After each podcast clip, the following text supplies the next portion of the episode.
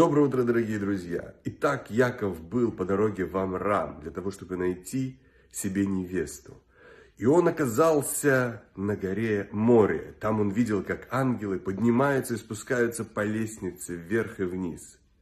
И он сказал, свято это место, и он испытал страх. И также он сказал, что если Всевышний даст мне защиту и даст мне пищу по дороге, то я благословлю это место, и на этом месте будет храм. Всевышний сделал так, что у нас есть тоже и одежда, и пища. Нашей пищей является Тора, потому что когда мы учим Тору, то Тора становится частью нашей сущности, точно так же, как пища становится частью нашего тела.